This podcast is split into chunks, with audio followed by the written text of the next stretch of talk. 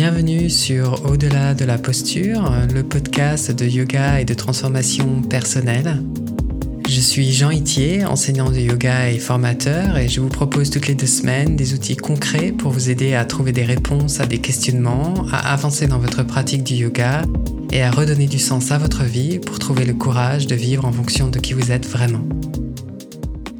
Alors aujourd'hui, je souhaite vous parler d'un des neuf obstacles qui peuvent se présenter sur notre chemin lorsque nous pratiquons le yoga ou dans la vie en général. Ces neuf obstacles sont présentés dans les Yoga Sutras et sont les suivants. La maladie, l'inertie mentale, le doute, la précipitation, la fatigue, l'intempérance, l'erreur de jugement sur soi et le manque de progrès. L'épisode d'aujourd'hui se concentre sur le premier obstacle qui est la maladie. Il paraît évident de considérer la maladie comme un obstacle car lorsqu'on est malade et qu'on est cloué au lit, il devient compliqué de faire des gestes, même les plus simples au quotidien. Comme la maladie nous rend la vie plus difficile, on pourrait rapidement en conclure quelle est la cause de notre souffrance physique et mentale. Et c'est à ça que j'ai envie de vous dire oui et non, car tout ceci est beaucoup plus subtil que ça en a l'air. Il faut, selon moi, tout d'abord reconnaître ce qui est de l'ordre de notre contrôle dans la vie. Nous avons le contrôle sur nos pensées, sur notre interprétation de ce qui nous arrive, et tout le reste ne dépend pas de nous.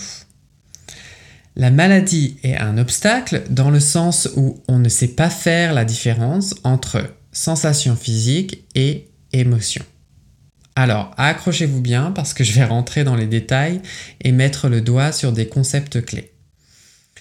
Comme vous le savez, si vous avez écouté l'épisode 2 de ce podcast, notre corps est un outil de perception qui nous donne accès à ce qui est au moment présent. Imaginez que vous êtes allongé dans l'herbe, vous faites l'expérience de la terre et de l'herbe à travers vos sens, mais vous faites aussi l'expérience de votre corps qui fait l'expérience de la terre et de l'herbe à travers votre tête, votre cerveau. Je vous avais prévenu, il faut s'accrocher. Il est facile de se perdre dans la sensation physique que nous avons et de ne voir que ça, d'y résister et de l'éviter. Par exemple, dans le cas d'une douleur de dos ou de ventre, on finit par se comporter en fonction de cette douleur pour l'éviter ou la faire disparaître.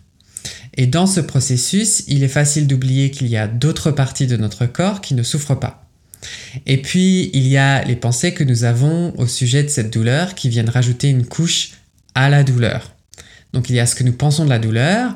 Est-ce qu'on a peur d'avoir mal? Est-ce qu'on a peur d'être malade, euh, on se demande si c'est grave ou pas.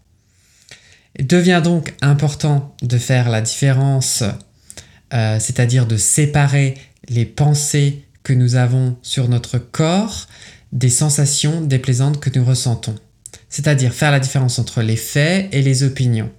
Les faits sont les sensations physiques et les opinions ce sont les pensées que nous avons au sujet de ce ressenti.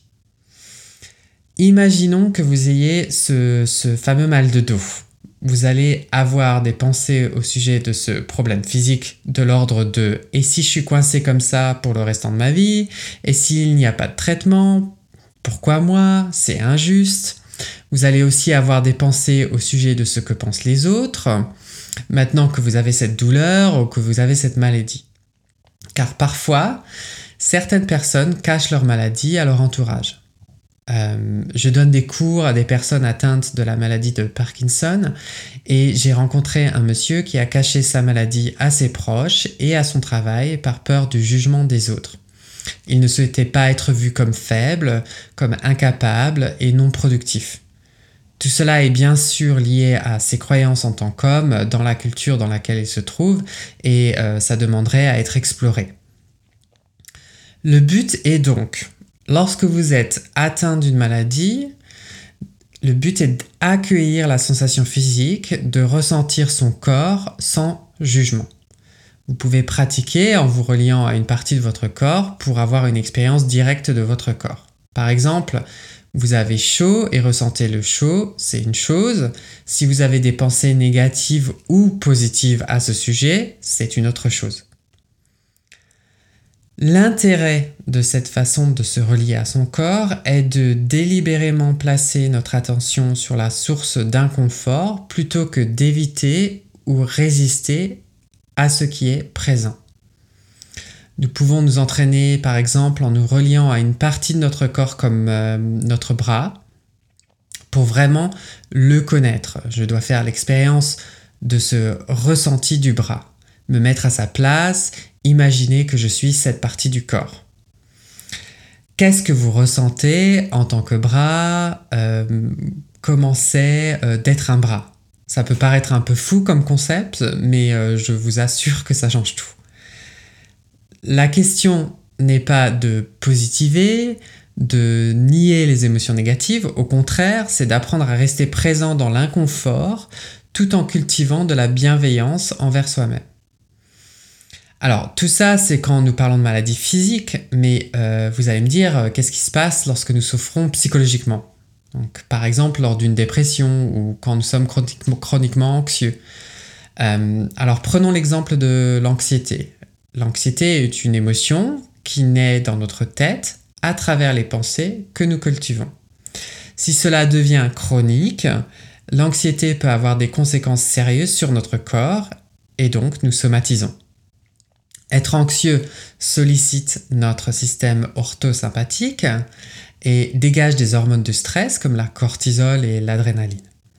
Cela produit euh, des changements euh, dans notre respiration, donc on a la respiration courte, euh, on a des difficultés à inspirer, on peut être en hyperventilation, avoir des étourdissements, se sentir faible ou avoir des tensions musculaires, une accélération du rythme cardiaque, avoir besoin d'aller aux toilettes car le, le corps expulse les déchets pour mobiliser de l'énergie.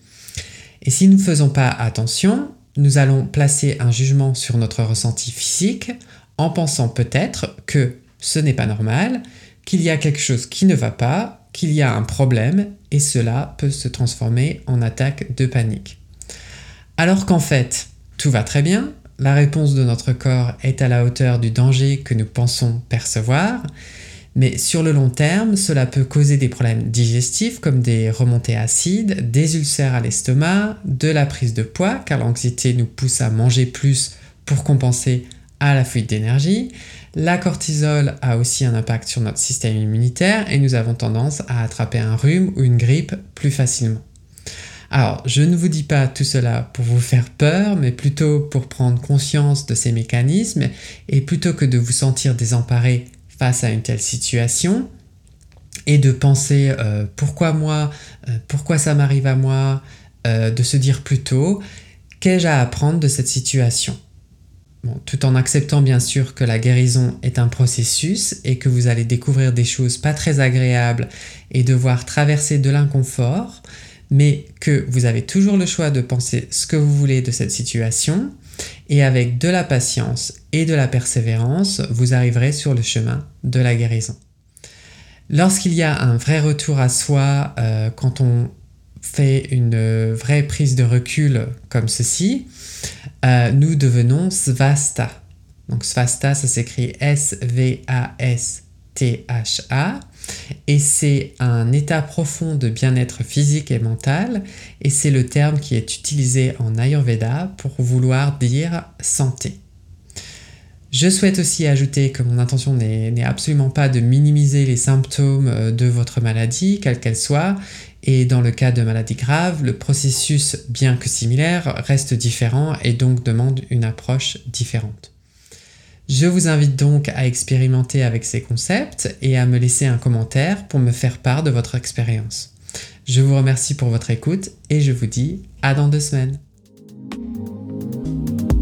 Pour ne manquer aucun épisode, abonnez-vous à la plateforme de votre choix. N'hésitez pas à laisser un avis et à le partager.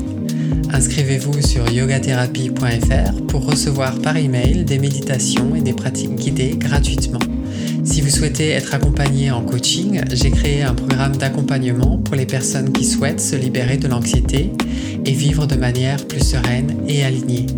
Si vous êtes plutôt intéressé par l'enseignement du yoga, je propose aussi une formation en présentiel en Alsace et vous retrouverez toutes les informations sur mon site yogatherapie.fr. Yoga c'est en un mot et au pluriel.